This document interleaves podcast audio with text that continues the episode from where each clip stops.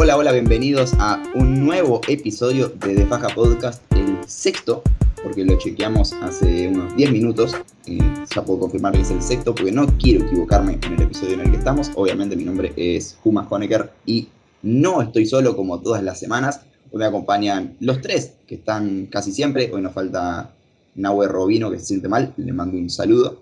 Pero tenemos un integrante nuevo también por hoy, que es Tiago Paoli. ¿Cómo andas, Tiago?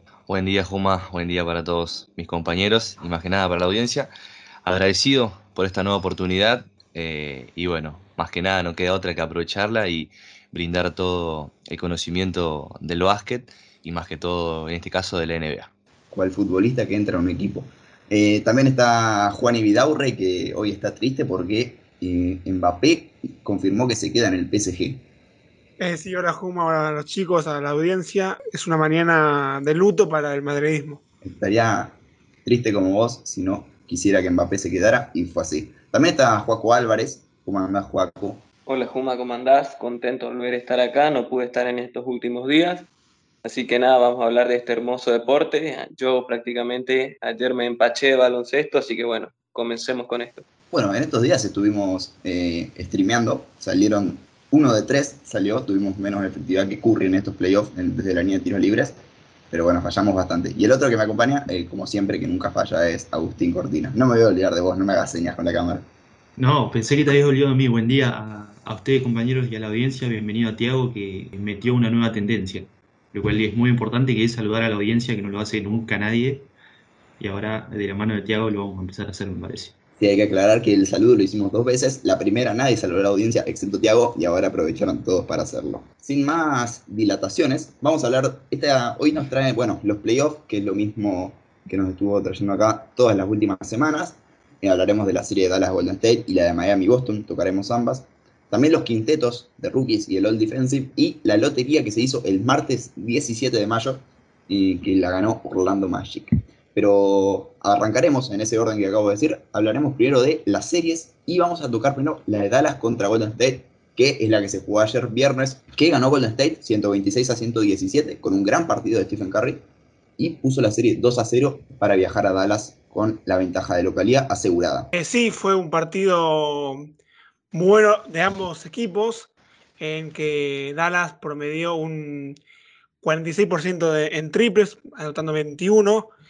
Eh, yo creo que eh, Dallas en el segundo tiempo bajó un poco la intensidad y ahí los Warriors por ahí eh, supieron aprovecharla y con la jerarquía que tienen pudieron llevar el partido adelante y llevarse el 2-0 para Memphis, para Dallas. Sí, había un balance que hacíamos cuando había terminado el primer partido y era que Dallas había tenido una noche muy pobre desde el tiro de tres, lo cual es claramente un termómetro para ese equipo que depende tanto de los, de los tiros exteriores. Ahora yo creo que el foco de, concentración va por otro lado, me parece que hay que hablar más de la defensa porque el triple ayer entró, si bien en ese tercer cuarto estuvieron, volvieron a estar flojos, tiraron 3 de 13 cuando fue eh, la vuelta de los Warriors en, en el partido. Me parece que a pesar de haber tenido en general una buena noche el triple, es una mala noticia para Dallas que habiendo hecho 21, 21 triples justamente, no, no se haya llevado este partido y, no haya podido competir sobre el final. Sí, eh, Dallas mostró una cara muy diferente a lo que fue el primer partido. No recuerdo si lo llevamos a hablar en un stream, creo que fue el stream que salió muy mal. Eh, dos salieron medianamente mal. Y el único que salió bien lo pueden encontrar en nuestro canal de YouTube, eh, de Faja, así como tal. En el primer partido vimos un Luka Doncic que hizo 20 puntos a duras penas, con unos porcentajes de tiro muy malos, 3 de 10 en triples. Así también estuvo Bullock en ese partido, tuvo 3 de 10 en triples, Jalen Branson 0 de 5. Pero mostraron una cara muy diferente, como vos dijiste, 21 triples convirtieron en este juego y se notó la diferencia. Y Golden State sufrió muchísimo para llevarse la victoria y si Curry no se encendía en ese último cuarto, en, ese, la segunda mitad, el partido iba a parar a Dallas sin ninguna duda. Eh, bueno, Lucas, no sé si lo dijeron, pero terminó con 41 42 puntos. Así es, 42 puntos, 5 rebotes y 8 asistencias para la planilla del esloveno. Y siguiendo un poco eh, con lo que comentaban de los triples, la mayoría vinieron del quinteto principal, teniendo en cuenta que Reggie Bullock eh, convirtió 6, Dorian Finney-Smith metió 3, Luka Doncic 5 y Jalen Branson 5. Así que veremos qué parará eh, de la franquicia hoy en día dirigida por Jason, perdón, por el peladito este, bueno, el base no va a salir el nombre, ya que, Jason Kidd. eh, bueno, Jason Kidd, exactamente. Veremos qué depara, digamos, de, de la serie para el equipo de Dallas. Eh, sí, fue un partido, desde mi punto de vista, algo diferente al primero. Eh, en esta ocasión las ofensivas estuvieron bastante mejor. Golden State aprovechó que tiene más profundidad que Dallas en una noche que puede ser muy difícil que se repita, sobre todo eh, no para Luca, porque lo puede hacer noche tras noche, pero Branson metió 31 puntos, si no me equivoco. Y bueno, ahora creo que el eje de Dallas eh, debería ir cambiar, eh, mejorar este aspecto. Muy difícil defender bien también un equipo como los Warriors, que mueven mucho la pelota. Y eh, un detalle que estoy notando, Dallas está pagando el no tener a ese fuerte en la zona, ese jugador que mueve cuerpos en la zona, que agarra muchos rebotes naturalmente. Y en base a eso también estamos viviendo la noche tras noche de estos dos partidos a Kevin Looney con números de, de pivot estrella y que está jugando muy buena serie también, vamos a decirlo. Tal cual, eh, dijimos muchas veces en estos playoffs que Golden State no es un equipo que destaca por su presencia en la zona, pero en esta serie se está demostrando que la presencia en la zona de Golden State es incluso superior a la de Dallas, porque Kevin Looney está jugando dos partidazos, en el último hizo 21 puntos, 12 rebotes, con buenos porcentajes de tiro, 10 de 14 tuvo, así que está siendo vital para Golden State. También destacar Jordan Poole saliendo desde el banco, que tuvo un 7 de 10 en tiro de cancha, creo que no tiró mucho, pero terminó con 23 tantos, y eso le suma al equipo. Capaz hay todavía algunos puntos medianamente flojos, eh, se me viene a la mente Clay Thompson, que si bien no tuvo mala efectividad, eh, todavía no encontramos el mismo Clay Thompson que acostumbraba antes. Quizás el punto más flojo, ya que traes ese tema a colación, Puma, sea Draymond Green. Si bien tuvo su impacto en defensa, fueron más los errores que los aciertos. Y bueno, lo mismo, una gran. eh, siguiendo con el mismo tema de, de que para Dallas es una mala noticia ganar con tantos triples, es todo lo contrario. Una gran noticia para Golden State haber ganado con eh, esta noche de Draymond Green, que para mí se debió haber ido expulsado porque estaba demasiado eufórico. De hecho, hay una jugada con, con Reggie Bullock que, en la que zafa de la segunda técnica. Y bueno, se termina siendo expulsado en el último cuarto por, por esas seis faltas. Pero bueno, en definitiva, eh, ese momento en el que los Warriors eh, liquidan el partido es sin Kerry en cancha y sin Draymond Green. Eh, bueno, también habla bien de Kerr de mantenerse eh, con esas rotaciones al, inicio del último cuarto. Prosiguiendo un poco con lo que comentabas vos de, eh, de Draymond Green, creo que también se vio plasmado el bajo nivel en el juego por la cuarta falta cometida ya apenas comenzado el tercer cuarto. Creo que eso fue un puntapié, el cual, digamos, no deja desarrollar el juego que usualmente eh, desarrolla Draymond, ya sea en cualquier cuarto del partido, pero estuvo plasmado, digamos, en los últimos dos cuartos. Que aún así metió un triple clave, me parece que fue en el último cuarto, no recuerdo en este momento, pero siempre ese triple frontal cuando Draymond lo tiene que hacer en playoffs, lo hace. No falla. Sí, Au, coincido con vos de lo que dijiste recién que pudieron eh, cerrar mejor el partido o eh, meterse vuelta en el partido porque hubo una ventaja importante de Dallas sin Curry y sin Draymond Green. Curry que hizo un excelente partido igual, pero es justamente lo que tiene Golden State, que es un sistema eh, adaptado al jugador que mejor está. En el primer partido yo los vi muy bien a, a Wins y a Poole, y, y ayer, bueno, Curry tuvo una buena noche desde el triple, y es así, eh, Golden State desde hace años se caracteriza por eso y un, para mí el factor X de esto Golden State es Jordan Poole, que sacando una comparación eh, un poco insólita sonaría, ¿no? Pero eh, como lo que hacía Kevin Durant antes, que era un, uno que destruía las defensas desde aclarado y que ayuda, ayudaba mucho también al movimiento de pelota, y así Golden State eh, puede ensamblar al 100% su filosofía y jugar mejor en equipo. Hubo cinco jugadores que dieron cinco asistencias, así que ese es un dato también que nos da un indicio de lo que es este equipo. Sí, tampoco quiero pasar por alto eh, ya hablando un poco más del primer partido, porque en la última semana en este espacio no hablamos de ningún partido, de ninguna serie, eh, es el trabajo de Andrew Wiggins defensivamente y ofensivamente, porque ayer también tuvo una buena noche, ahora mismo cerré las estadísticas, pero si no me equivoco, bueno, no tuvo tan buenos porcentajes de tiro, pero terminó con 16 tantos, pero es el encargado de defender a Doncic y sobre todo en el primer partido lo hizo muy bien.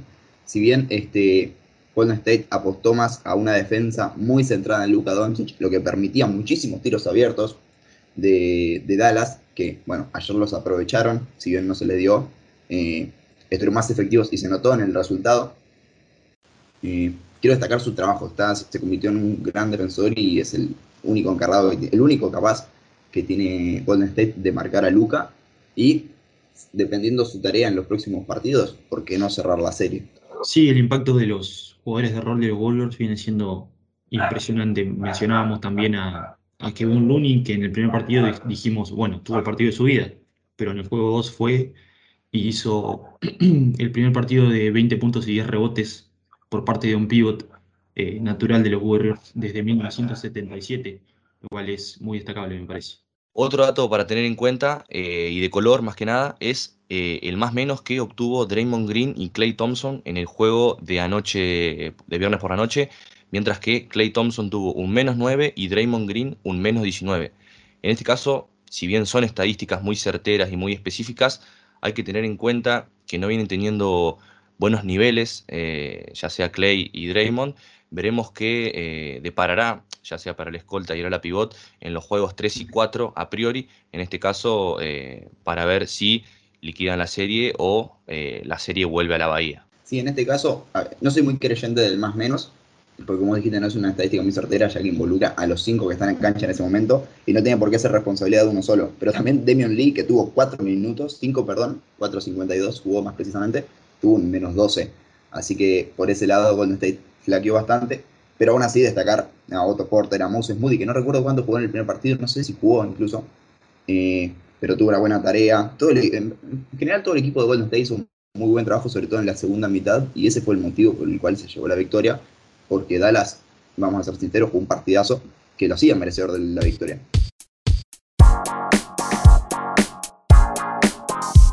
Pasamos a la conferencia este porque también se jugaron dos partidos de la otra final de conferencia, que es la de Boston contra Miami. Miami Heat se llevó el primero en Miami y Boston robó el segundo, obteniendo así la ventaja de localidad para lo que queda de la serie, de nuestra así, Sí, Juma, sin dudas, eh, es muy importante esto último que mencionás. Miami no venía, no había perdido ningún partido en playoffs en, Florida. Así que, bueno, el, papel de, de, Marcus Smart y Al Horford en ese regreso en el juego 2 fue clave para, para que Boston pueda conseguir ese partido importante de visitante. Siempre el equipo que no cuenta con la ventaja de localidad en un principio es importante que, que robe. Hoy vuelve Kyle Lowry, mencionamos en, los directos de esta semana que Miami estaba ganando sin Lowry. Bueno, ahora una vez que perdieron ese partido número 2, deciden traerlo.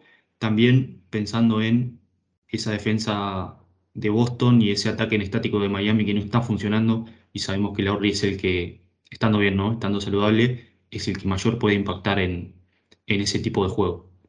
Pero bueno, haciendo un repaso del juego 1, sabemos que Jimmy Butler y, los Heat arrasaron en ese tercer cuarto después de un primer tiempo de Boston que había sido mejor, lo cual se vio totalmente cambiado, digamos, fue el, contrario, el desarrollo del partido número 2, donde Boston eh, empezó, si bien estaba 10 puntos abajo en el inicio del partido, luego tuvieron una noche desde el triple muy similar a la que tuvieron en el juego 7 contra Milwaukee, y pudieron sacar adelante un partido que, como dije, para robar la, ventaja de localidad de, de su rival es muy importante. Un claro dato a color para tener en cuenta también es el 50% que tuvo Boston Celtics en este segundo partido, un 20 de 40 detrás de la línea del perímetro. Y para cerrar con estos datos eh, un poco de color, en el primer cuarto terminó Boston a favor con 35 puntos a 24 y en el segundo 35 puntos nuevamente a 21 solamente del equipo de Miami, que claramente no pudo eh, remontarlo en el, segundo periodo y bueno, se vio plasmada eh, la victoria claramente de, Boston, que tuvo una defensa eh, muy certera, ya sea en el perímetro y en la zona interior, con Robert Williams y también con Grant, el gran compañero de, Jason Tatum, no así para el hijo Deuce, que claramente se comió un visto en el vestuario. Pero bueno, veremos qué depara en la vuelta a Boston en el TD Garden. Sí, es un gran video ese de, de Grant Williams queriendo saludar al hijo de Tatum y lo dejó, lo dejó pintado. Quería mencionar, ya que trajiste el tema de la defensa de Boston, destacar más que nada la de Marcus Smart sobre Jimmy Butler, que fue para mí el puntapié inicial para ese parcial de 17-0 que tiene Boston para terminar el primer cuarto o para, para desarrollarlo, digamos, en el medio, que se acaba justamente con un triple de Jimmy Butler marcado por Smart, pero que en la totalidad del partido Marcus Smart lo defendió en 31 posesiones.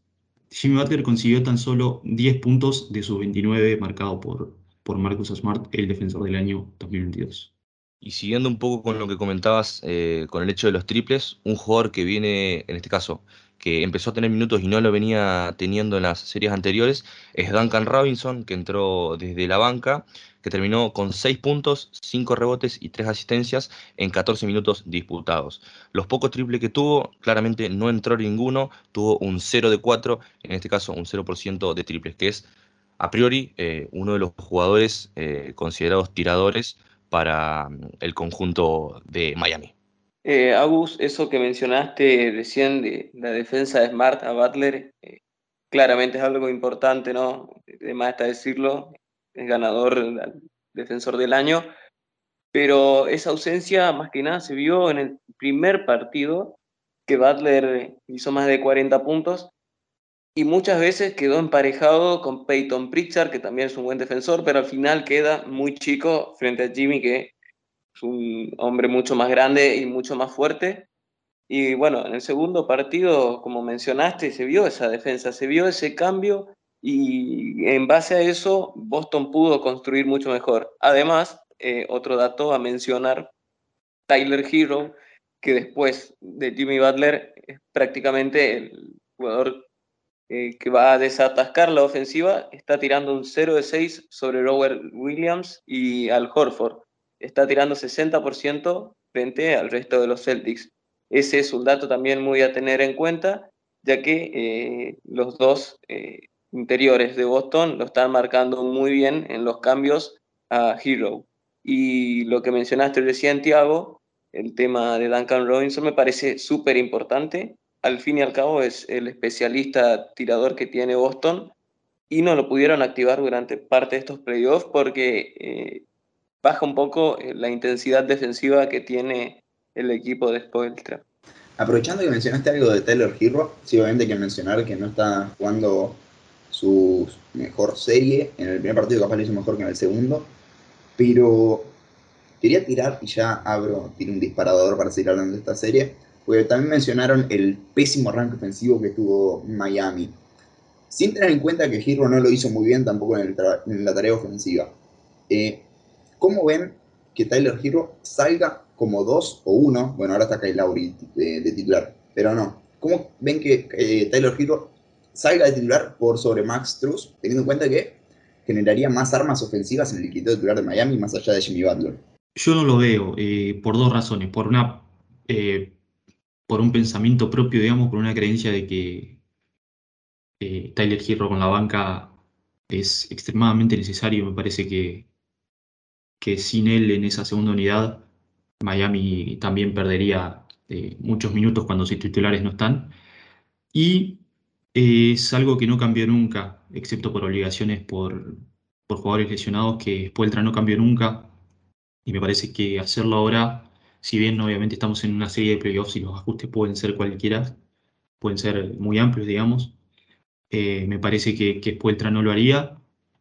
Y yo creo que con la vuelta de Lowry, eh, el que va a salir de la banca junto con, con Tyler Hero va a ser, eh, va a ser Vincent. sí, coincido con Agus. Yo creo que Tyler Hero lo que aporta desde la banca puede ser mucho más de lo que aportaría de titular, ya que de titular tendrían a otros jugadores que lo opacarían, sería, y de la banca él puede demostrar y tirar los tiros que, quiera. yo coincido con vos, Agus, eh, tampoco lo veo. Primero que nada porque necesitan otro especialista defensivo y Struz lo es más que Hero. Y segundo porque la segunda unidad quedaría mucho más desbalanceada en talento ofensivo. Y encima ahora que vuelve Kyle Lauri. Pero hay algo a tener en cuenta que puede ser si no llega a jugar PJ Tucker. Recordemos, está listado como cuestionable por un problema en las rodillas. Hay que verlo a eso. Así que nada, la respuesta la tendremos esta noche. Sí, PJ Tucker, todos aunque está cuestionable, ya Walk eh, tuiteó que la inflamación en su rodilla se había calmado muchísimo luego de, haber descansado después de ese partido 2 y bueno, esperaba jugar en el juego 3, si bien, como mencionamos, está como cuestionable. También lo de Tele Giro de titular, yo creo que tendría más sentido hacerlo, por ejemplo, si hubiera sacado provecho de los, de los switches en, defensa con Horford y Robert Williams, pero como mencionó Juaco, eh, lo están defendiendo muy bien en esas, en esas situaciones, lo que también es obviamente un buen ajuste de, de Ime. Pero bueno, igual si tenemos en cuenta eso de que no. O sea, ¿qué cambiaría saliendo desde el banco o saliendo de titular eso de los switches y todo eso? O sea, ojo, ten en cuenta que Kyle Lowry puede volver. Eh, también estoy de acuerdo en mucho de lo que dijeron, de que Tyler Hero aportaría mucho más saliendo desde el banco, ya que un buen Kyle Lowry ya de por sí es un arma ofensiva. Mencionamos muchas veces, creo acá, que eh, el mayor aporte de Kyle Lowry reside en el juego 5 versus 5 estático, ya que Miami sufre muchísimo por ese lado, que es lo que no te puede dar Gabe Vincent. Eh, aún así, hay que ver cómo juega Kyle Lowry también. Eh, cuando le tocó hacerlo contra Filadelfia, si bien tuvo los problemas de las lesiones y todo eso, no lo hizo muy bien. Y, en esa situación me parece más rentable tener a Vincent. Todo dependerá de Kyle Lowry. Pero yo no veo tan descabellado que Tyler Hero salga como, como titular en algún partido de esta serie para sumarle más ofensiva al equipo de Miami, que en el arranque nuevamente, digo, sufrió muchísimo y la ventaja estuvo ahí. Después el partido se terminó desvirtuando, pero en ese primer cuarto estuvo casi toda la ventaja. Pero bueno, como dijo Joaco, ya se verán todos los ajustes que pueda hacer Eric, Eric esta noche, teniendo en cuenta la posible baja de PJ Tucker, que fue listado como cuestionable en gran parte de los playoffs, y aún así no se perdió ningún partido, si no me equivoco. Eh, varios de Miami también vienen jugando con molestias. Pero pero aún así están disputando los partidos. Hay que, nuevamente hay que ver cómo se acopla, cómo juega Kyle Lauri y cómo puede resolver Miami ahora que, tiene, que no tienen la ventaja de localidad. En esta semana lo que salió también, como adelanté al arranque del episodio, fueron el, los quintetos de los rookies y el All Defensive. Eh, salieron los dos equipos, obviamente el primero conformado por los tres finalistas y dos nombres más que ya nos mencionará Juaco y de paso nos cuenta qué le, qué le parecieron. ¿no? Sí, Juma, la verdad, bastante interesante y sobre todo en esta época, ya llegando a las finales, eh, los playoffs sabemos lo que prevalecen son las buenas defensas. Y bueno, vamos a hablar de, grandes defensores. En el primer quinteto eh, lo integraron Marcus Smart, Michael Bridges, Jaren Jackson Jr., Giannis Antetokounmpo y Rudy Gobert. Mientras que en el segundo quinteto están Drew Holiday, Matisse Taibul, Pama de Bayo, Draymond Green y Robert Williams III. A mi gusto, los 10 se merecían estar, puede haber otros que no, siempre está esa discusión, puede haber menciones honorables y demás, eh, pero bueno, a mi juicio me parece que están muy bien los 10 ubicados. Yo personalmente pondría a Butler, aunque se haya perdido muchos partidos, porque me parece el mejor defensor del equipo número uno de conferencia del Este, así de simple. Y bueno, no sé qué opinarán ustedes, muchachos. Me gusta la, la adición de Butler, es un gran defensor que, bueno, lamentablemente siempre le jugaron en contra de las lesiones. Lo mismo la temporada pasada, que creo que quedó como líder en robos solamente porque apenas, por duras penas, llegó a la cantidad mínima de partidos. este año también se perdió un montón de partidos, como lo dijiste, pero también pasó lo mismo con Bama de Bayo, si te pones a pensar. Y también se perdió muchos partidos y es lo que, o sea, lo que le pasó a Miami durante toda la temporada, con varias lesiones y todo eso. Y aún así estoy bastante de acuerdo con la conformación de los quintetos. Hay que mencionar acá que no se respeta tanto las posiciones como sí pasa en otros equipos, como el All NBA, cuando saldrá ya lo hablaremos, porque quedaron Giannis, Gobert, bueno, en verdad se respeta. No, porque Bridges también es forward, así que eran tres forwards, un pivot y un guardia. Sí, de todos modos me parece que Bridges entró como guardia, pero sí, yo creo que es mucho menos claro, digamos, que los pintetos All NBA. Eh, para mí también Bridges es forward, esto lo tengo que decir.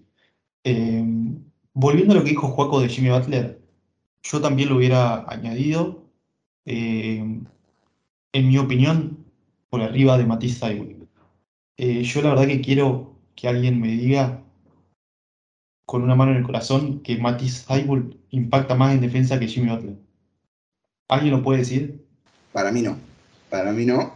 Pero, no, Matisse Thybulle es un gran defensor igual. Para mí es un futuro candidato al defensor del año. Totalmente. Eh, el tema que está pasando ¿cuántos partidos jugó, ¿cuántos partidos jugó Thybulle? Si vamos a las estadísticas, tampoco está muy atrás igual. Sí, Pero no, yo soy muy... Hace un ratito dije que Jimmy Butler era el mejor jugador de los que quedan los playoffs. Obviamente te voy a decir que no. Así que no, no cuenta mi opinión acá. Sí, Thybulle obviamente tiene pocos minutos por, eh, no por sus cualidades defensivas claramente, por sus ofensivas en, en contrario. Pero a mí me cuesta, me cuesta pensar que, que, que eh, merezca estar por arriba de, de Jimmy Butler. otra cosa que fue polémica es la inclusión de Herbert Jones, que me parece un gran defensor eh, con un potencial incluso más alto que el de Thybulle para, eh, para que nos demos una idea de lo, de lo, mucho que eso significa. Pero bueno, también me parece que toda esa narrativa nació eh, en base a, sus grandes actuaciones en, playoffs con los Pelicans y no con, con la temporada regular que en definitiva es lo que importa para este tipo de premios. Sí, Gauss, precisamente eso iba a decir. Si tenía que sacar a alguien, yo le iba a poner a, a Butler por sobre Tybull. Y acá entra una opinión mía, eh, que es que Tybull es un defensor extremadamente vistoso. Si se fijan, eh, no es alguien que vaya muy de acuerdo a los fundamentos, es probablemente uno de los defensores eh, menos ortodoxos de la NBA por su manera de defender prácticamente a puros instintos, eh, aprovechando su anormal capacidad atlética y también una envergadura eh, fenomenal y impacta muy, mucho estadísticamente, eh, más que nada en robos, en tapones, mete siempre alguno que otro por partido en muy pocos minutos. Tranquilamente se puede decir que por minuto es uno de los defensores más disruptivos de la NBA, pero eso también está condicionado de alguna u otra manera porque no tiene prácticamente ninguna responsabilidad en ataque como los demás jugadores que tienen mucho más cansancio a lo largo del partido. Entonces Tybull se puede enfocar de alguna u otra manera mucho más en la defensa. Me parece que igual podríamos incluir a muchos nombres. Eh, no sé si mencionaba Herbert Jones, aunque no considero que este dato se podría, alguien lo podría meter, creo que vos lo dijiste a vos, porque me colgué un toque, mencionaste algo de los playoffs y asumo que fue de Herbert Jones. Sí. Ahí va. Eh, también se podría incluso mencionar de John de Murray, le jugó capaz un poco en contra que San Antonio ya quedó afuera de playoff, pero lideró la liga en robos, es raro que no esté. Eh, y así muchos más. Aún así, me sorprende, no me sorprende en verdad, yo creo que Gama de Bayo es de los mejores jugadores defensivos en la liga, pero no es alguien que destaque exclusivamente por las estadísticas principales o las que más nos llaman la atención. Eh, mencionábamos en esos streams, capaz fue uno fallido, capaz no, que Miami es el equipo que menos puntos permite en la zona y Adebayo no promedia más de una tapa, tampoco promedia más de un robo, creo, pero aún así es la pieza angular en la defensiva de Miami junto a Jimmy Butler y los secundarios. Sí, y en ese sentido, hablando de la, de la protección del aro de, de Adebayo, está en el primer equipo Jaren Jackson Jr., que este año dio un salto impresionante en esa, en esa faceta y ha impactado en Memphis de, de una gran manera y también es un gran responsable de, del salto que dio el equipo de Taylor Jenkins en ese costado. Hablando de lo que decían de Adebayo y Butler, eh, por ahí, ahí eh, se fijaron quién es mejor defensor, o Adebayo o Butler. Eh, como decían que Adebayo no promediaba tapones, robos, por ahí Butler promedia mejor, y yo hubiera puesto a Butler por encima de Adebayo. Acá entra mucho lo que mencionamos, el eye test, que lo mencionamos en algún episodio cuando hablamos del Defensive Player of the Year. Eh, en números destacan muchos más que Adebayo, pero recuerdo haber mencionado que la principal calidad de Miami defensivamente es que todos pueden defender a todos y eso es principalmente por Bama Adebayo. en el primer partido de la serie contra Boston se demostró que Dwayne Dedmon también es capaz de hacer eso, quizás en menor medida, pero aportar desde ese lado. Pero, eh, nuevamente, Adebayo es un, pivot, un defensor muy completo que puede enfrentar tanto perimetrales como interiores, y por eso lo ubicaría por sobre Jimmy Butler. Eh, simplemente por eso. Aún así, me parece que Butler es un, te diría, de los mejores defensores de la liga. Hay que mencionar que solamente hay dos jugadores, creo, en la historia que promedian más robos que faltas, y esos son Kawhi Leonard y Jimmy Butler, que es un registro complicado, porque por ejemplo, mencionando ya, aprovechando, metiendo a Jaren Jackson, es alguien que sí, lideró la liga en tapas por partido, creo, pero también siempre está cargadísimo de faltas, y eso hay que mencionarlo. Sí, ya que mencionó Juan y con el tema de las estadísticas, Adebayo no sobresale en las tradicionales, pero te aseguro si te vas a las avanzadas o haces un análisis de las situaciones del partido, te das cuenta que es uno de los mejores defensores de la liga, como se sabe ya de hace un par de años, porque a mi juicio es el defensor más versátil de la NBA. Para mí no tiene casi una falencia dentro de todo bastante marcada, sino todo es muy completo desde su manera de la protección del aro, poder marcar a un 1, poder marcar a un 3 eh, y se cree muy bien sus propios tiros, como por ejemplo puede ser un Chris Middleton, puede ser un 1 muy rápido como eh, Maxi, después alguien que salga muy bien de la cortina como Clay Thompson. Eh, todo eso Adebayo lo puede hacer en mejor, menor medida, algunas que otras cosas, pero Adebayo, eh, de una u otra manera, para mí es el defensor más versátil y más completo de la NBA, y ahí se ve su inclusión en el quinteto defensivo. Ahí busqué la estadística, hablando de las faltas de Jackson y Adebayo, así ya cierro ese tema. la verdad que no, Jalen Jackson promedió tres faltas y media, y Adebayo 3,1. Así que, que eh, negando lo, mismo que yo dije, se cargó de faltas, pero también lo hizo Adebayo, o sea, tres faltas por partido. No es un mal número, pero tampoco estuvo lejos Jalen Jackson. Sí, pero son también distintos tipos de faltas. Eh, lo charlamos con vos alguna vez afuera del aire, que Jaren Jackson, las faltas que comete son quizás un poco, sí, punteando tiros y esas cosas. Estar un poco precipitado punteando tiros o, o defendiendo el aro y Adebayo al tener mucho más versátiles, me parece que tiene mérito que tenga incluso menos faltas que, Jackson. Sí, también hay que ver el sistema defensivo de Memphis, pero, pero sí, yo pensaba que eran más faltas iguales que promediaba Jackson, que estaba por encima de las cuatro, pero sí es cierto lo que se dice, el, hecho de que Adebayo tenga solamente tres faltas, teniendo una tarea defensiva más eh, intensa y más extensa también, porque tiene que cubrir varios, eh, puntos de la cancha, eh, es meritorio. Yo quiero añadir a tres eh, que quedaron afuera. Bueno, ya nombramos a Butler, las menciones honoríficas, por así decirlo. Eh, a mí, otros jugadores que siempre para mí pueden estar en consideración son Robert Covington, Gary Payton y Herbert Jones, que hoy lo mencionamos, que bueno, es su primer año y seguro va a tener muchas chances de estar en muchos quintetos defensivos. Sí, yo creo que hay muchas menciones honoríficas que se pueden incluir. Hay mil y un jugadores, pero bueno, eh, no descarto que un día capaz se meta un tercer equipo defensivo, no la veo como mala opción, al igual que los de equipos de la NBA. Eh, pero nada, eso, Marcus Smart fue el deep boy y ese es el quinteto, y ese es el segundo mejor quinteto defensivo que, se, que quedó para esta temporada.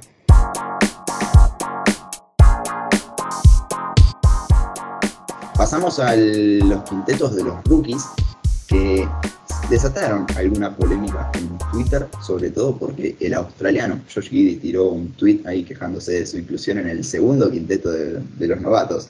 no sé qué opinarás vos, Tiago, como fanático de Oklahoma y creyente de que Giddy, supongo, creyente, que debería estar en el primer quinteto. Yo creo que primero que nada eh, generó un maremoto eh, en Australia con la no inclusión en el primer equipo de, de rookies. Un jugador que de los cinco eh, meses en la NBA ganó cuatro eh, rookies en la conferencia del oeste. Y siguiendo un poco con esta línea, en el primer quinteto quedó Scotty Barnes, Evan Mobley, Kate Cunningham, Jalen Green y Franz Wagner. Mientras que en el segundo, Ayo Dusonmu, Chris Duarte, Josh Giddy, el recientemente nombrado, Bones Highland y Herbert Jones, también recientemente nombrado eh, por su no inclusión en los ciertos equipos defensivos. Siguiendo también eh, con lo que comentabas eh, de Josh Giddy, eh, creo que es un jugador que tiene mucho talento para dar de acá un par de años. que si bien Jalen Green no tuvo mucha participación eh, en la temporada 21-22, creo que tiene esta mención, por así decirse, en el primer equipo, más que nada por ser el segundo pick, y bueno, Kate Cunningham también, que bueno, son jugadores que no tuvieron mucho rodaje durante la temporada, pero los partidos que tuvieron que, estar dieron la talla y bueno, más que nada dieron lo que tenían que dar.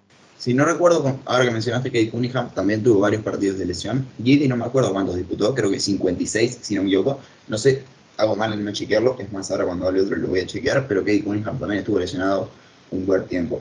Aún así, eh, estoy medianamente de acuerdo con la inclusión de Giddy en el segundo quinteto y no en el primero, porque capaz el hombre que habría que sacar del primer quinteto, primero aclaremos eso, es Jalen Green. Eh, para mí, Frank es primer quinteto defensivo, primer quinteto defensivo, eh, primer quinteto de los rookies y claro merecedor. Pero hay que mencionar con respecto al tema, ¿por qué digo que compite con Jalen Green? Porque es de su misma conferencia y ahí es donde entraría el dato de los cuatro rookies del mes. Eh, con los otros cuatro son del este. Bueno, los tres finalistas fueron del este, así que la discusión por ese lado de los premios no lo tendría en cuenta. Eso lo digo por si alguien quiere sacar a Frank Bonner por sobre y ponerlo a Giddy. Eh, para mí no tiene sentido. En la discusión tendría que estar con Jalen Green. De todos modos, para mí, eh, Giddy se tomó un destornillador antes de tuitear eso, porque no lo veo, no veo el motivo por el cual andar quejándose. Porque para mí, dentro de un tiempo no le va a dar importancia. Eh, mencionaba en uno de esos streams, no sé si fue fallido o bueno, que podemos ver los quintetos de rookies históricos y hay nombres que hoy en día no, no aparecen. Y por otro lado, por un tal Kobe Bryant quedó segundo equipo de, eh, de rookies. Si bien fue una camada con extremadamente, extremadamente talentosa, y quedó segundo. Y, por eso no lo vería. Yo creo que en dos años se va a olvidar totalmente, porque como dijiste, es un, es un jugador que puede aportarle muchísimo a la NBA en los años por venir. Y un dato también de color eh, es los triples dobles que obtuvo durante esta temporada y consolidándose como el jugador más joven en obtener un, triple doble, dejando de lado a Lamelo Ball y LeBron James. Y el propio Alonso también, pero esa estadística de triples dobles, ya te doy el pie pero todos los años va bajando la edad, es increíble. Y LeBron lo hizo hace como 20 años y hoy por hoy creo que ya se rompió como 3 o 4 veces el récord. Y Marquil Fultz también lo hizo, que hoy por hoy ya no está muy aparecido que digamos en la NBA. Sí, sin duda que los jugadores vienen cada vez más versátiles. Lo de los triples dobles es, es impresionante, con cada vez más jóvenes hacen, hacen números más impresionantes.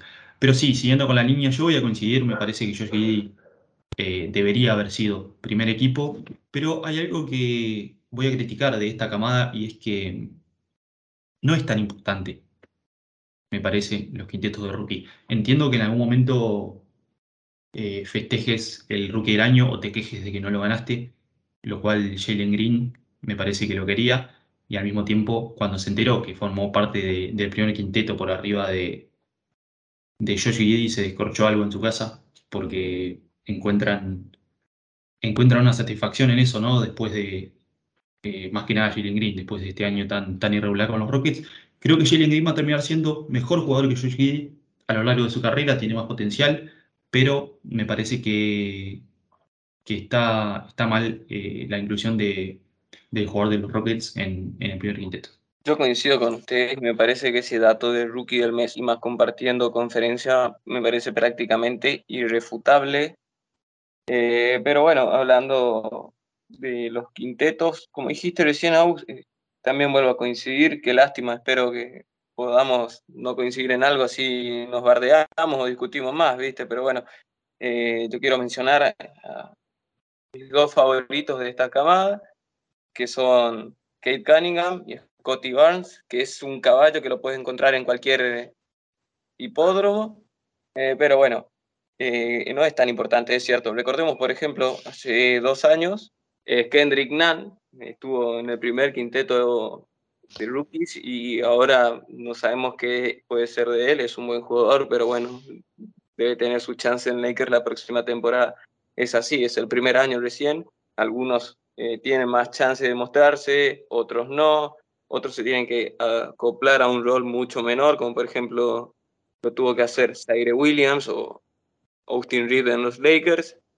Eh, y bueno, eh, creo que el primer año no, no, dice mucho de lo que puede ser la carrera de un jugador, salvo cuando es algo extremadamente destacado, como por ejemplo Kay Cunningham, que es el líder de su equipo, eh, Scotty Barnes también, que es un jugador extremadamente versátil, Evan Mobley y demás. Justo que mencionaste a C.R. Williams, yo creo que podía haber entrado en el segundo quinteto por eh, algún jugador, por, no sé, Tosumu por ahí. Eh, no sé, yo creo que entraríamos en, una disputa más, más profunda si nos ponemos a sacar a Dosunmu, que fue clave en estos Chicago Bulls.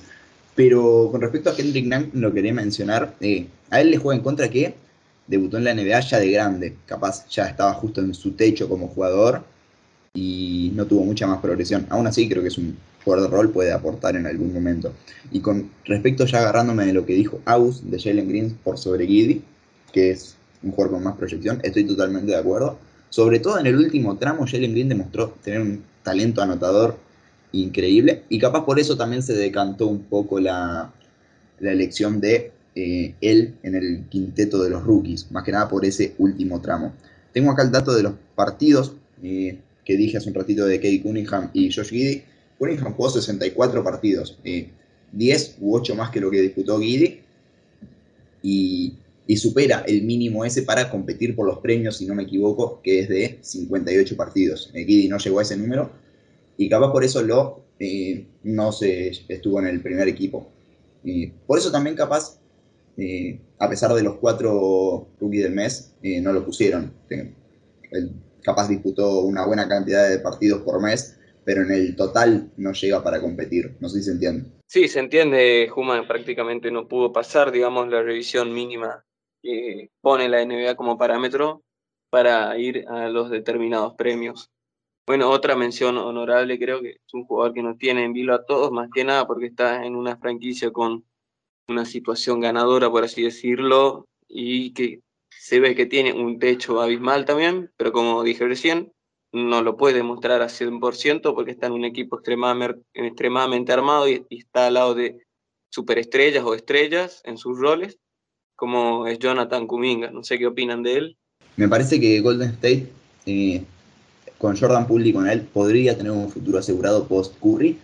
Eh, recordemos que no está teniendo minutos en estos playoffs o está teniendo minutos basura. Eh, para un octavo pick es algo raro, hay que mencionarlo. Se me viene a la mente el caso de Jason Tatum cuando fue elegido por Boston, que él mismo no quería ir a Boston porque iba a jugar poco. Bueno, terminó jugando bastante de todos modos, pero no tiene lugar en la rotación de Warriors. Y eso que Warriors está compitiendo por todo, sin contar con los servicios de un gran rookie como lo es él.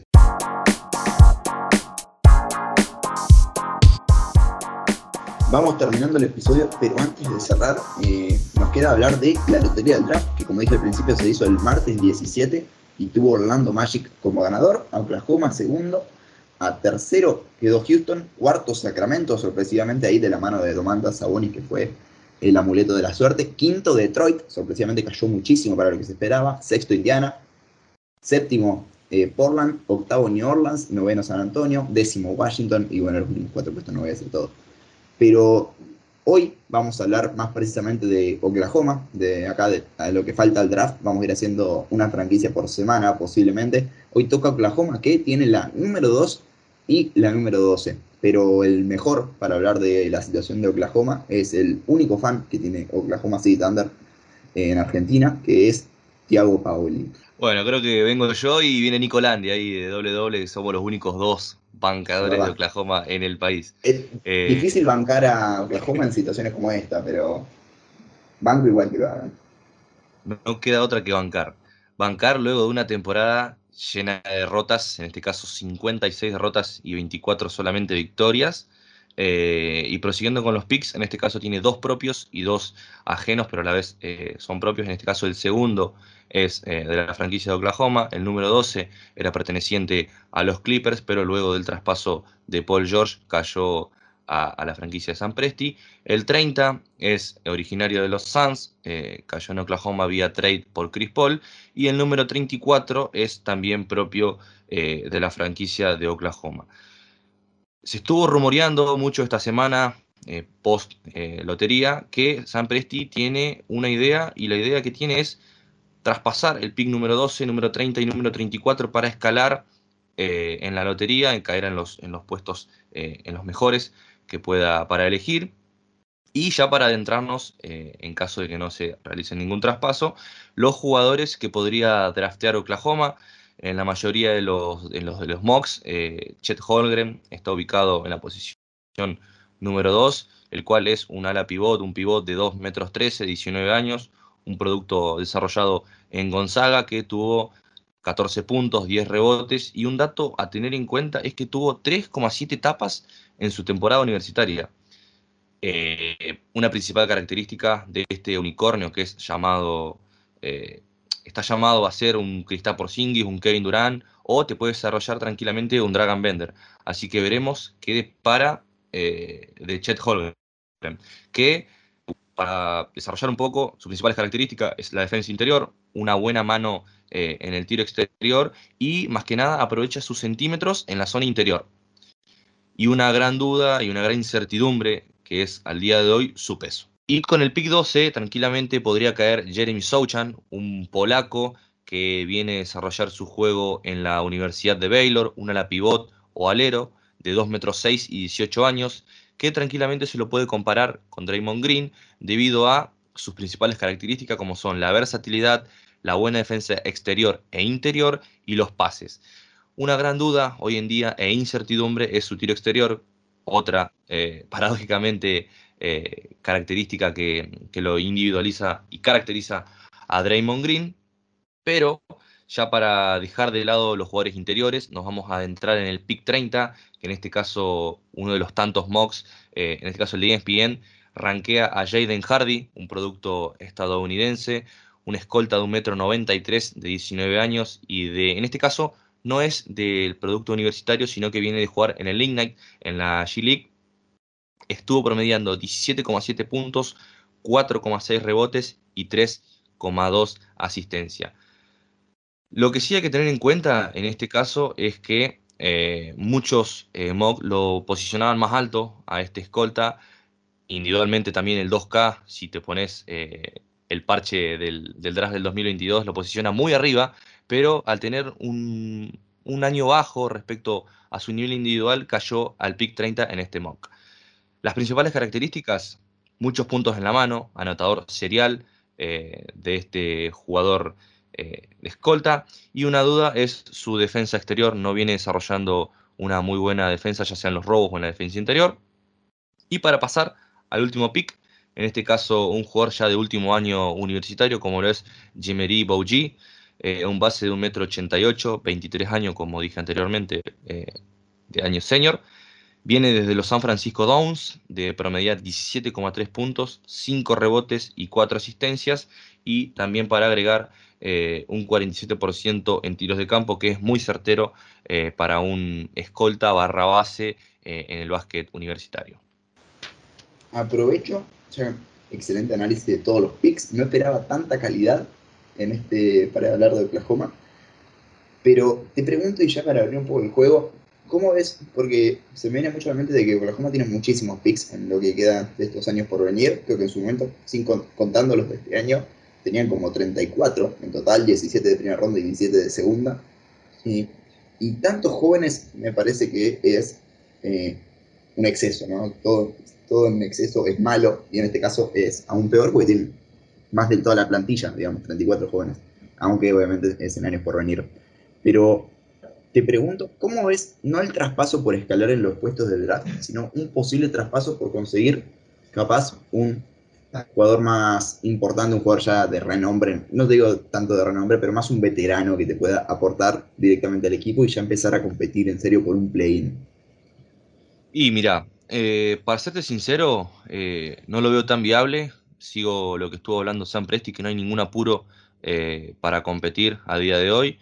Por ahí, no sé si tan veterano, pero se habló mucho en la semana de un sing and trade por DeAndre Ayton y que si vos te pones a pensar, tranquilamente te puede caer un quinteto eh, en la base con Jay Gillius, eh, de base Lewis Dort, y después en el ala tenés eh, Josh Giddy, tranquilamente, ya sea si elijas a Pablo Banchero, Chet Holgren o Jabari Smith, te puede quedar de cuatro y traer un de, de Andre Ayton eh, en el pivot es muy, una muy buena adquisición. Ya que hablamos de, de DeAndre Ayton y vos mencionabas en el número 2 la elección de, de Chet Holmgren.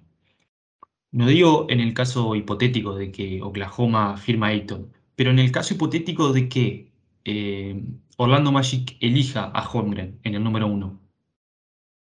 Tiago, ¿cuál es tu elección en el número 2?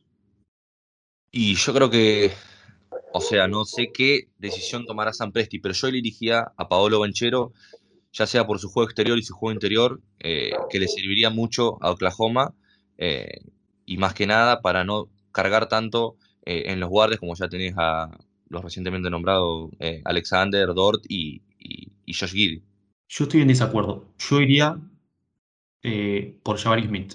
Y me parece, mi sensación es que Orlando va a draftear a Holmgren y que Jabari Smith es el, jugador que, elegiría Jean Presti y ese jugador que elegiría yo, no digo que yo sea para más que San Presti, sino que me parece lo que va a pasar, porque también veo personalmente ¿no?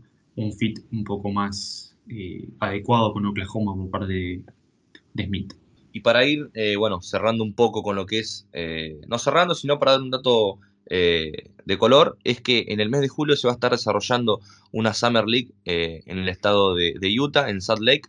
Los días 5, 6 y 7 de, junio, de julio, perdón, eh, Oklahoma se estará enfrentando a los Utah Jazz, Memphis Grizzlies y los Philadelphia 76ers, en este caso el orden de los días que dije anteriormente.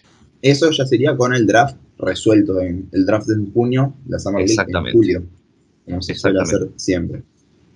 Concuerdo con lo que dijo Aus de la elección de Chet Holmgren en el primer pick por Orlando. Si bien tienen varios grandes, con Jonathan Isaac, Mobamba, Wendell Carter Jr., eh, yo soy creyente en el caso de tener el primer pick y en el caso de ser una franquicia que está totalmente desarmada como lo es Orlando, de elegir talento por sobre necesidad.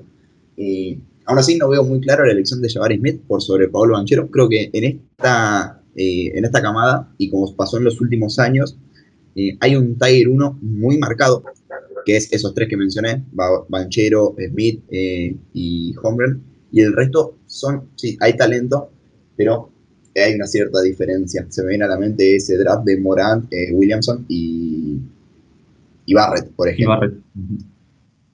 Sí, yo coincido con vos, Juma. creo que en la mayoría de los mocks en este momento está Jabari Smith por arriba de banquero, pero es al mismo tiempo lo que sucedía, por ejemplo, con Anthony Edwards, Lamelo Ball y James Wiseman.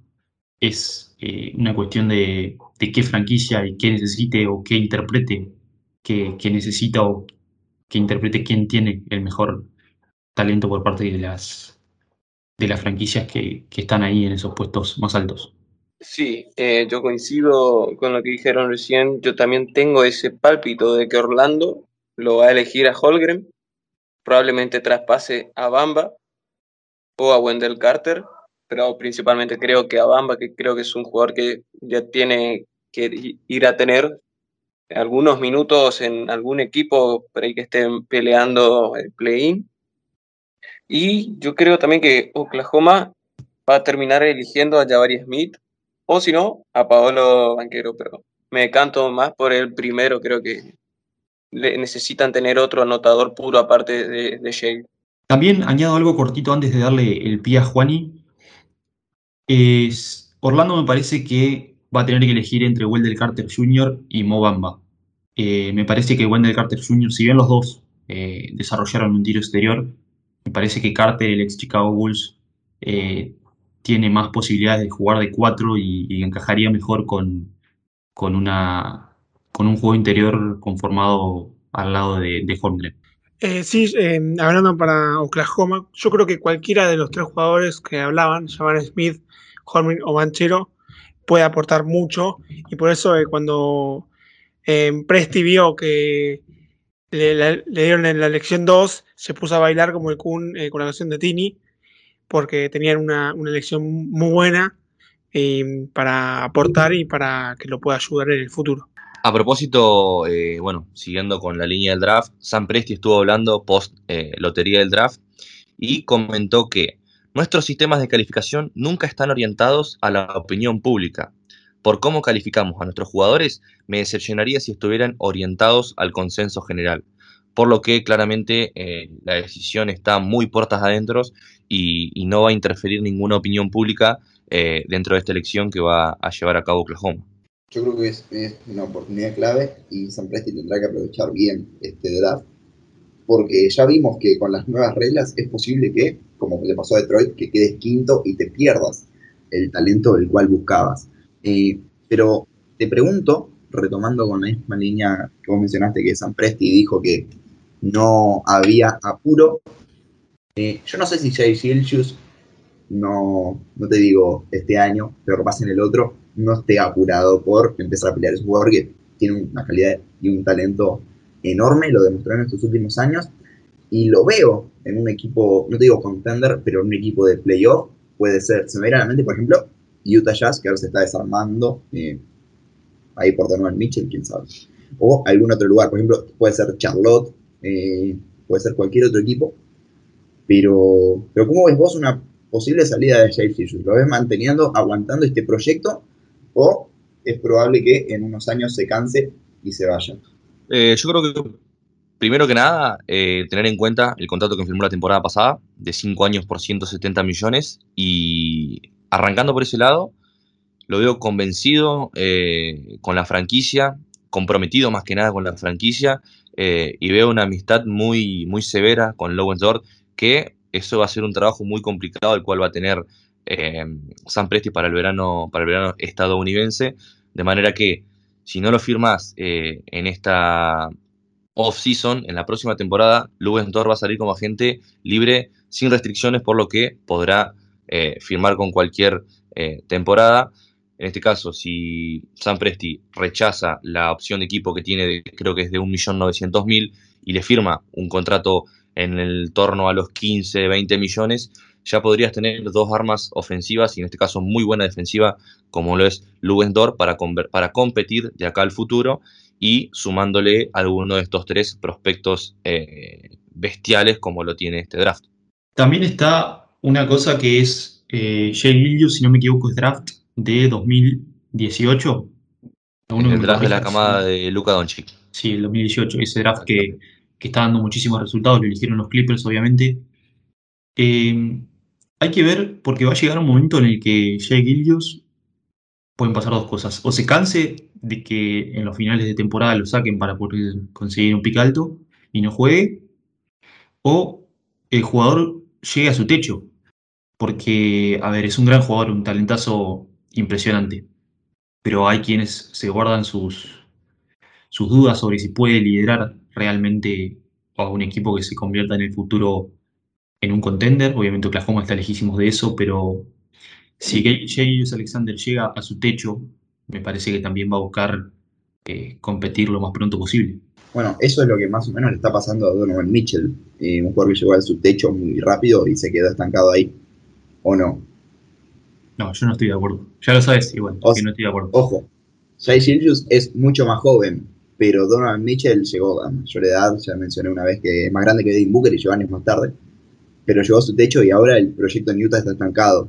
Eh, no veo a eso pasando en Child Richus, pero podría ser una situación medianamente similar en un futuro cuando Oklahoma compita. Pero no lo veo así yo. Eh, yo creo que eh, sigue teniendo mucho por crecer y además es difícil definir si es un buen líder o un mal líder cuando, como vos dijiste, lo sacan, es una franquicia que busca perder. Eh, sí, liderar eso si después te sacan a final de temporada.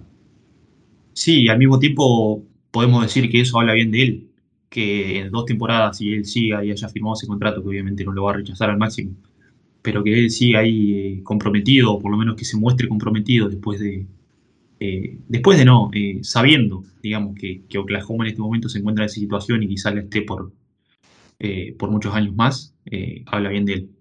Sí, viendo lo de afuera también, como me da esa sensación que dijo Tiago, que obviamente es nuestro especialista en, Oklahoma. Lo veo muy comprometido, en rueda de prensa ya hablando como un líder, como un veterano algunas veces. Eh, cuando no le toca jugar, al parecer no se queja y demás, pero también puede llegar a ese momento de decir, pero la, la madre quiero jugar. Eh, siento que estoy llegando a uno, a uno de mis mejores niveles. Tengo ganas de ganar y demás. Puede, puede pasar un montón de cosas en el trayecto. Pero en el caso de que pase, yo creo que debe haber por lo menos 15 franquicias interesadas en Shea Alexander y también pueden conseguir algo muy bueno a cambio y además con el tema del contrato que firmó el año pasado, también al ser un jugador joven, es una inversión de lo que pueden llegar a traspasar por él. Así que veremos. Yo lo quiero en Oklahoma, la verdad que es un jugador que a mí particularmente me encanta. Sí, traigo sus números acá a colación. Tuvo su máximo de carrera en puntos, 24,5, 5 rebotes, también máximo. No, no es el máximo porque primero 5,9 en la 2019 pero en asistencias también tuvo el máximo 5,9, empatando el que consiguió en el 2020. Y bueno, el año pasado igual jugó 35 partidos por tema de lesiones y quién sabe si no lo guardaban para perder. Pero sí, es un, me parece que si logra mantener esto a lo largo de su carrera, es una estrella, no hay mucha vuelta que darle. Y además, si añadimos eh, lo que mencionó Tiago de la posibilidad de que venga de Andre Ayton, me parece que Oklahoma ya estaría ascendiendo a, competir por los playoffs. Eh, Ayton es un proyecto bastante interesante y si logra traerlo Oklahoma, ya estaría algo definido y buscaría crecer en base a eso. Sí, porque si viene Ayton es por un contrato máximo y tener dos jugadores con un contrato máximo y seguir tanqueando ya sería muy terco por parte de, de Presti. No, y sin, sin dejar de lado, obviamente, eh, que tenés dos contratos máximos, tenés un contrato de Lugendor, tenés la opción de equipo que tomó eh, Derrick Favors, y cuando te pones a sumar, eh, ya está cerca del límite salarial y bueno, no te queda otra que competir y claramente no tanquear. Tiago, 34 picks, 17 de primera y 17 de segunda. ¿Qué haces? ¿Seguís tanqueando o vas all-in, como se dice, por DeAndre Ayton? Y yo creo que esta es la temporada. Eh, más que nada se dieron muchísimas cosas. Eh, límite de, de Andre Ayton, no le queda otra que firmar o agarrar su, opción cualificada. Eh, yo creo que esta es la temporada para, dar el salto, más que nada por cómo se planteó la temporada baja, con este pick número 2, con tranquilamente poder escalar algo más en el pick, en el draft, perdón, eh, con los picks anteriores y tranquilamente pudiendo caer de Andre Ayton en, en la franquicia. De todos modos, hay que tener en cuenta que los 34 picks no son todos de Oklahoma. Así que tanquear o no, tenés chance de que te queden varios picks buenos. Bueno, eh, algo. Esa es una ventaja. Sí, te interrumpo algo que, mencionó Tiago hoy. Pensando en el traspaso de Paul George y el año siguiente en el traspaso de Chris Paul, cuando Paul George se va a los Clippers, dicen, bueno, estos picks, cuando Paul George y Kawhi Leonard estén juntos en Los Ángeles, no van a valer nada, porque los picks van a ser eh, malos, digamos, van a ser altos. Y cuando se fue Chris Paul a los Suns, decían, bueno, los Suns van a ser un buen equipo, pero quizás Oklahoma tenga mayores posibilidades de, un mejor pick. Em, sin embargo, terminó siendo todo lo contrario. El pick 30 de Oklahoma de este año pertenecía a Phoenix y ese pick de, Los Ángeles Clippers está ahora en la lotería, en el puesto 12. nada te asegura, digamos de los Clippers eh, le jugó muy en contra de las elecciones y el proyecto de sí, esperaba que sea tan rentable. Hay mil eh, variantes, digamos. Por eso, encima tenés a lo largo, creo que hasta el 2027 tienen rondas del draft, así que andas a ver, capaz los que están ahora primero terminan estando en reconstrucción para ese momento. Y, por ejemplo, si tenemos en cuenta el corto plazo que tiene este proyecto de Phoenix, en dos, tres años, capaz ya lo tenemos de nuevo en el fondo de la tabla. Teniendo en cuenta, por ejemplo, la edad de Chris Paul y que de Andre Ayton podría marcharse. Y también puede suceder lo contrario, que Oklahoma de un salto arriba eh, y empieza a tener buenos récords y consiga quizás picks, eh, buenos picks, digamos, de, equipos, de otros equipos. Puede pasar, esto ya es muy exagerado y hablando muy utópicamente, pero puede pasar el día que Oklahoma salga campeón y termine con el pick 1 por un traspaso que hizo con Phoenix Suns La maravillosa máquina de, de la NBA sería muy increíble que pase eso. Pero si por él, si también consiguen a DeAndre Ayton, esos picks, esos posibles picks, ya se hacen interesantes para el traspaso. No sé cómo funciona el tema de los traspasos de los picks, creo que hay un par de reglas que ahora no tengo al tanto. Pero tienen muchos activos valiosos para traspasar en el futuro, así que Oklahoma tranquilamente en el tiempo corto, si suma a Ayton, que es un jugador con una proyección muy interesante, eh, podría competir tranquilamente en el oeste. Sumando también el hecho de que Lewis eh, no va a firmar por mucha plata, creo yo, y es un también pedazo de jugador. Sí, y es un asset muy valioso también, incluso pensando en, en Phoenix. ¿Por qué no? Por un silent trade por DeAndre Ayton. Lo de las rondas es, bueno, las rondas propias, digamos, las primeras rondas propias no se pueden traspasar en años consecutivos. Esa es la regla. Esa es, esa es la regla. es la única regla que creo que conozco por el DOCA, porque no me dejan traspasar a veces las direcciones. Pero si no hay nada más para añadir, eh, ya me interrumpirán. Si no, cortamos acá. Eh, se terminó este sexto episodio. Llevamos dos horas y 43 minutos de llamada. No sé cuánto durará este episodio, pero ya cuando me ponga a editar lo sufriré. Pero bueno, eh, mi nombre es Uma Honecker. hoy me acompañaron Juaco Álvarez, Agus Cortina y Juan Ibidaurre. Y obviamente, no me voy a olvidar de él, Thiago Paoli, que por qué no, capaz lo tengamos en algunos otros episodios de acá al futuro, me encantaría, no sé qué opinará él. Tranquilamente, si me da la oportunidad como, como fue hoy, eh, vamos a aprovecharla como si fuese la última, declarando ya como nuevamente futbolista, como dijiste hoy. Banco. Eh, sí, teniendo en cuenta que a veces no estamos todos, siempre una suma puede venir bien. Pero bueno, les recuerdo que nos sigan en nuestras redes, arroba de fajacom. Ahora nos pueden ir a seguir a Twitch, eh, que es de faja guion, no, de guion bajo faja, perdón. Eh, ¿Qué más tenemos ahora? Bueno, de faja podcast, esto lo están escuchando ahí. Y nuestra página web de faja.com. También está el canal de YouTube de faja y todas las otras cosas que tenemos. Y las pueden ver en nuestro tweet fijado. Eh, me despido, mi nombre es Juan Honecker y este fue el sexto episodio de De Faja. Chao, chao.